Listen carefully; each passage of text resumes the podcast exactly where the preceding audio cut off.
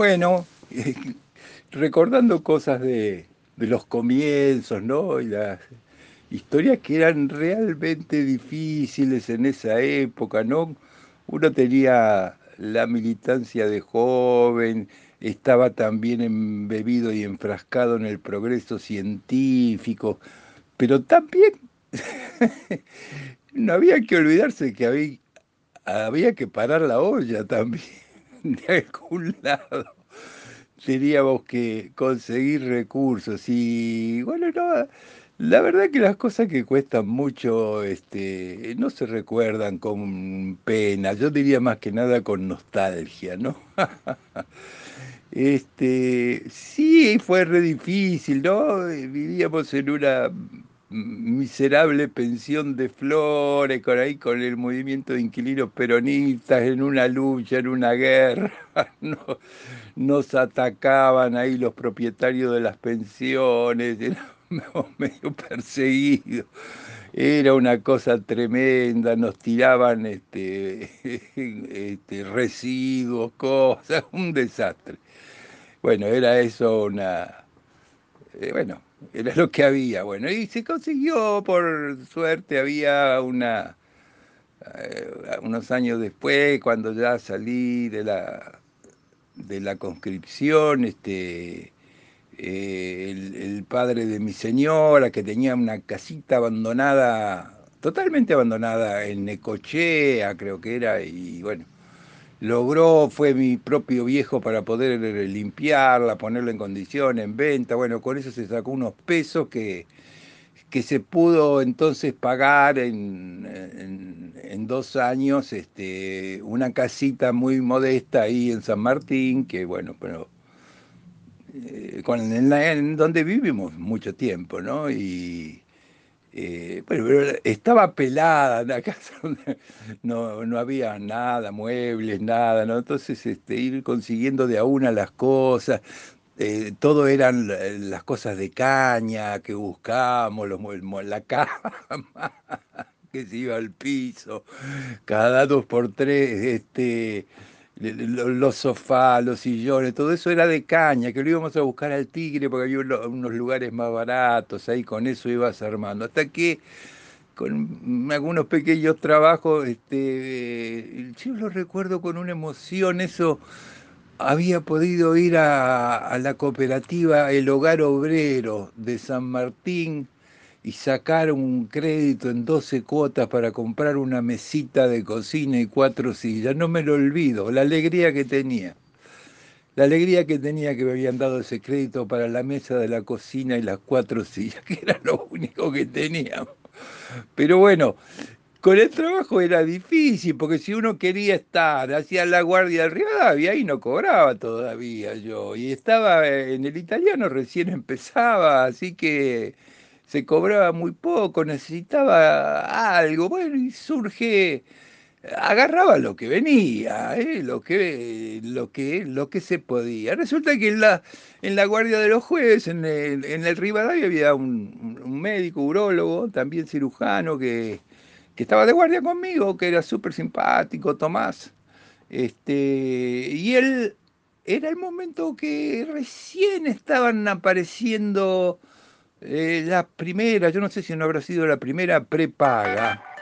Y, em, y este Tomás hacía una, una, guardia los miércoles que terminaba a las 8 de la noche, este, eh, atendiendo toda la zona norte del, del, gran, del Gran Buenos Aires. Entonces quedaba, y él y me lo pasa a mí, Tomás, un turno de las 8 de la noche del miércoles hasta las 8 de la mañana del jueves. Pero en aquella época que las comunicaciones casi no existían, esta, esta prepaga este, le daba al médico un, un eran de los primeros, grandes, que lo único que te salía era el mensaje de comunicarse con tal teléfono. Entonces yo tenía que ir los miércoles exactamente a las 8 de la noche a la casa del doctor Tomás, que vivía en Vicente López, a buscar el Viper, porque a partir de esa hora y hasta las 8 de la mañana del jueves, este, yo hacía la guardia y el jueves a las 8 de la mañana, como hacíamos guardia juntos en el Río Davia, le, le devolvía el viper. Eso lo hacía toda la semana. El viper ese te salía este, emergencia comunicarse con la central. Y vos tenías que ir a buscar un teléfono, no, no tenía teléfono. Tenía que ir a buscar una estación de servicio, esto era de noche. Bueno, la zona de influencia que abarcaba, que, que, cubría en ese turno, iba desde desde el Río de la Plata hasta la avenida Rivadavia y hasta el Camino del Buen Aire. No sé, imagínense, zona norte y oeste impresionante. Yo tenía un Citroën y una guía Filcar. Entonces cuando me llamaban lo primero que tenía que hacer era salir con el Citroën a buscar un teléfono. Si el de la estación de servicio funcionaba, bárbaro. Si no, me tenía que ir casi hasta Capital para buscar otro. Y después con la Filcar localizar el lugar, me metía en los lugares más extraños, yo que nunca había andado de noche con una linterna y con la filca guiándome. La verdad que era una tortura y a veces ibas a atender gente que estaba mal, a veces había que ir a certificar una defunción. Bueno, qué sé yo, un trabajo. Pero claro, era la prepaga que era en realidad se llamaba policlínica privada. Después pasó a ser con el tiempo lo que fue el sanatorio Mitre y actualmente es eh, Galeno. Pero, en ese tiempo, claro, una guardia así en, esa policlínica en alza significaba una, cantidad de, dinero este, este, súper importante para esos gastos primarios que estábamos haciendo. Y bueno, y yo seguí todo lo que pude ahí con, mientras estuve ahí en el estaba en el Rivadavia, en el italiano, y también hacía eso. Claro, no dormía la noche del miércoles, porque siempre había trabajo, y después no dormía la noche del jueves, porque estaba en la guardia del Rivadavia, y el viernes laburaba en el italiano, ¿no? La verdad que medio loco. Y encima había agarrado también un primo de, de mi señora, que era, era médica, pero bueno, se dedicaba a la medicina laboral, tenía una clínica de medicina laboral que a mí no me gustaba, ¿no? Atendiendo los accidentes de, trabajo y certificando esas cosas.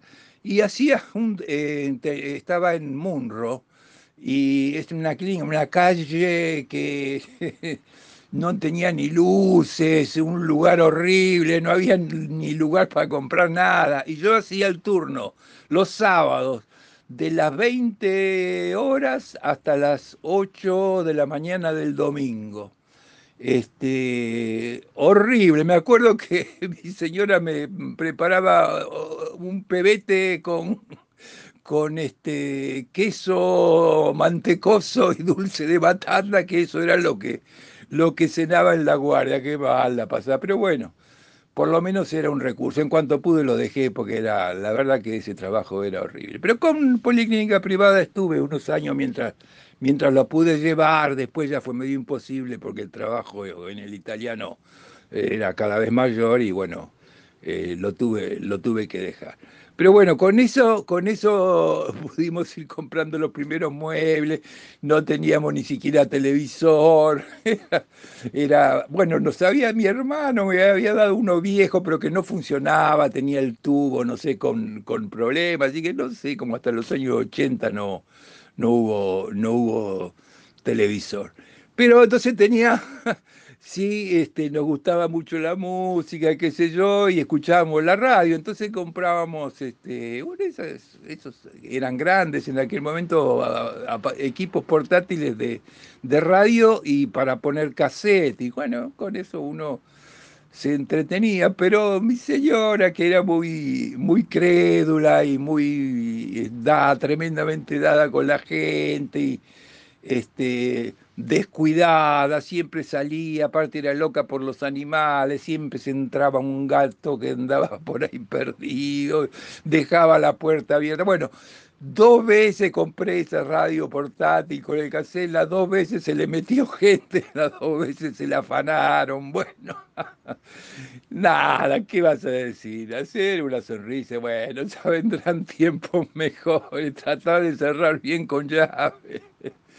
Pero bueno, este, son historias así a la distancia. Uno este, igual este, priorizaba otras cosas, ¿no? Así que eso se arreglaba como podía. Pero hay una historia también muy graciosa eh, en torno a eso porque también con los autos, con los autos siempre tenía unos problemas bárbaros. Esa clínica de medicina laboral, claro, tantas noches pasaba sin dormir, que a veces cuando salí sin dormir y tenía que volver de Munro hasta San Martín, qué sé yo, no es que era mucho, pero y no es lo mismo manejar cuando estás, este, no estás con todos los reflejos y todo. Bueno, me encerró un colectivo, yo tenía el Citroën, pum, contra un auto estacionado. Bueno, Citroën, no tenía prácticamente carrocería, bueno, qué sé yo. Eh, allá no sabía qué hacer. Al final, bueno, eh, lo pude cambiar, pero por otra, por una porquería que era peor, que era un AMI, AMI 8, se llamaba, que era un, un modelo este, que se parecía más a un auto también de la fábrica Citroën, pero que era una porquería de auto, no tuvo éxito ese, ese modelo. Pero bueno, de casualidad, en ese momento mi señora, que siempre había estado bastante enferma, asmática severa, bueno, se había mejorado mucho de salud y este, con la llegada de los chicos y todo, bueno, ya quería hacer cosas que no había podido hacer antes, entonces una cosa que quería que le enseñara a manejar y tenía justo ese AMI 8 que había sacado. Y bueno, entonces este fin de semana cuando podía la no sabía nada, entonces la llevaba ahí a, lo que se llama el barrio golf, que no hay nada de, de, tránsito, y ahí le pasaba el auto, como no pasaba ningún auto, y empezaba la primera maniobra de, de alguien que está aprendiendo a manejar, ¿no? Y que no es muy ducho para eso. Y bueno, y pasa que, no sé, eso habremos hecho un par de fin de semana, no sé. El asunto es que este, yo estaba, estaba había, ido a trabajar, el auto había quedado en casa y no sé, quiso, creo que demostrarme a mí de que había aprendido y quiso dar una vuelta manzana con el auto, pero la manzana de enfrente era una avenida donde pasaba el bondi. Bueno, el AMI 8 quedó abajo de un bondi. Por suerte no le pasó nada, nada, salió ilesa totalmente, pero el AMI 8 como salió de ahí, de ahí fue para chatarra. Nos quedamos otra vez en cero, nada. No hubo forma. Y así con algún auto usado que nunca, nunca, nunca funcionaba. Ya conté del Peugeot 404 que le entraba agua por todos lados era un desastre. Yo voy a decir, bueno, van pasando los años, vas haciendo un esfuerzo, estás trabajando como un perro, haciendo todo. Y un día, sin decirle nada a la familia, yo había estado averiguando y por primera vez en la vida había ido a una agencia y me iba a traer un auto cero kilómetros, la primera vez era un Dodge 1500 rural. ¿Por qué rural? Porque todavía en esa época, cuando había un día libre, todavía usábamos para salir la carpa y, pasar un poquito un día al aire libre. Entonces, en sentido, una rural celeste, Uy, la estacioné de sorpresa en la puerta de la casa a la tarde cuando me la dieron. Tenía un olor a nuevo que me lo recuerdo hasta ahora, el olor que tenía nuevo. Ese mismo día, la alegría de toda la familia, todo el auto, olía, la, miraban por todos lados, bueno, entramos, no sé, se hizo la nochecita y teníamos un vecino pobre que ya se había vuelto viejo, pero que a veces nos hacía algún trabajito de albañil, albañilería cuando era más joven, pero ya estaba viejo y tenía un, problema, además que el pobre hombre era alcohólico, ¿no? Este, y bueno, este, vivían justo cruzado enfrente y él tenía una pequeña entrada de, de, garage, tenía un auto muy viejo, destartalado, no sé si era un Rambler o un Falcon, qué sé yo, lo quiso estacionar, le erró a la marcha, metió marcha atrás y con esos autos que eran unos fierros tremendos, se incrustó en el medio de mi auto nuevo.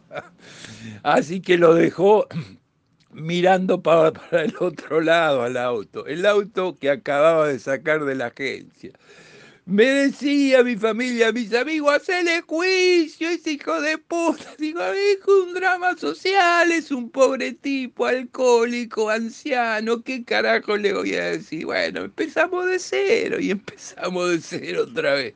Bueno, se la dejé que esa, esa, 1500 la tuve que dejar no sé cuánto tiempo en el chapista del barrio, porque no tenía plata para pagarle, así que bueno de a poco la fue recauchutando como pudo, siempre, nunca quedó bien, este, siempre hacía ruido, este, hacía ruido por todos lados. Bueno, esa fue un poco, y ya había contado lo que me había pasado con el 404 cuando el loco ese me embistió y me lo partió al medio también.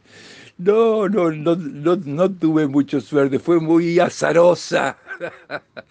toda esa experiencia. Pero bueno, este, todas esas cosas que costaban, eh, los muebles de caña, la, este, la, falta de las cosas. Cuando tenías una cosa y bueno, te la sacaba, se la llevaba otro, que sea, bueno, pero, la, pero laburando y rompiéndose el traste. Bueno, además no solo trabajaba en el hospital, sino en esas épocas que no teníamos un mango tenía este, eh, cuando volví a casa, el, hermano de mi mujer tenía un kiosco en el subte, eh, eh, adentro del subte, del subte A, creo, allá por el centro, y una de las cosas que en esa época había era que se cargaban los encendedores tipo cricket, ¿no? Este, entonces él se dedicaba a eso, bueno, pero no daba abasto con eso, entonces nos pasaba una cantidad de esos de encendedores para cargarlos para que pudieran funcionar. Así que cuando venía del hospital, ahí me ponía a cargar encendedores o si no, ayudar a mi señora que había empezado otra vez a, eh, a trabajar con cuero, entonces con el repujado para hacer funda para cigarrillos, para encendedores, carteritas, bolsos, que después iba y trataba de venderlas en una feria. Sí, artesanalmente lo, con lo que se podía se iba, se iba llegando y se iba avanzando. Pero bueno, todo eso que además no era prioridad eh, nuestra y nada, nos arreglábamos como lo podíamos, como podíamos y eso y eso también este tiene su cierta cuota de placer. visto inclusive también, inclusive visto a la distancia. Así que bueno, este eh, nadie, nadie te regala nada y todo se consigue con esfuerzo y se valora así mucho más. Y después me pasó que cuando ya había empezado a poner un poco de pie y arrancado un poco, resulta que este tengo, bueno, una hermana muchos años menor y qué sé yo, y que siempre tuvo este, remando contra la corriente, siempre por el, por el lado equivocado, y qué sé yo, y un, un día me viene a ver mi viejo, que ya era anciano, ¿no? Y viene y me plantea que, bueno, que ahora va a ser un nuevo emprendimiento. Ya se había recibido de, de médica, pero recién, y bueno, no tenía ingresos, y ahí, no sé, y, andaba con un chofer de, de ambulancias. En aquel momento era muy muy común este, el uso de las ambulancias, ¿no? Salió eso de que todo el mundo pedía ambulancia por cualquier cosa. Bueno, y entonces viene mi viejo y me dice, mira, hizo un planteo muy serio. Acá dice, son tres hermanos. Bueno, este, este, el más grande, que era el que más posibilidad económica tenía, mi hermano, este, pone dos tercios vos tenés que poner un tercio, hay que comprar una ambulancia porque va a ser un emprendimiento, tu hermana, y acá la cosa es así, mira, siempre hay que ayudar al más débil. Y en este caso el más débil es tu hermana. Así que vos lo que tengas lo tenés que poner y pagás el tercio de la ambulancia. Mis familiares me querían matar, no teníamos nada, teníamos que pagar un tercio de una ambulancia. Este, así que, este, que ya después te lo va con el trabajo, lo primero que va a hacer va a ser devolvértelo. o sea que en algún lugar del universo, eh, yo creo que soy dueño de un tercio de una ambulancia que debe andar circulando por algún lugar.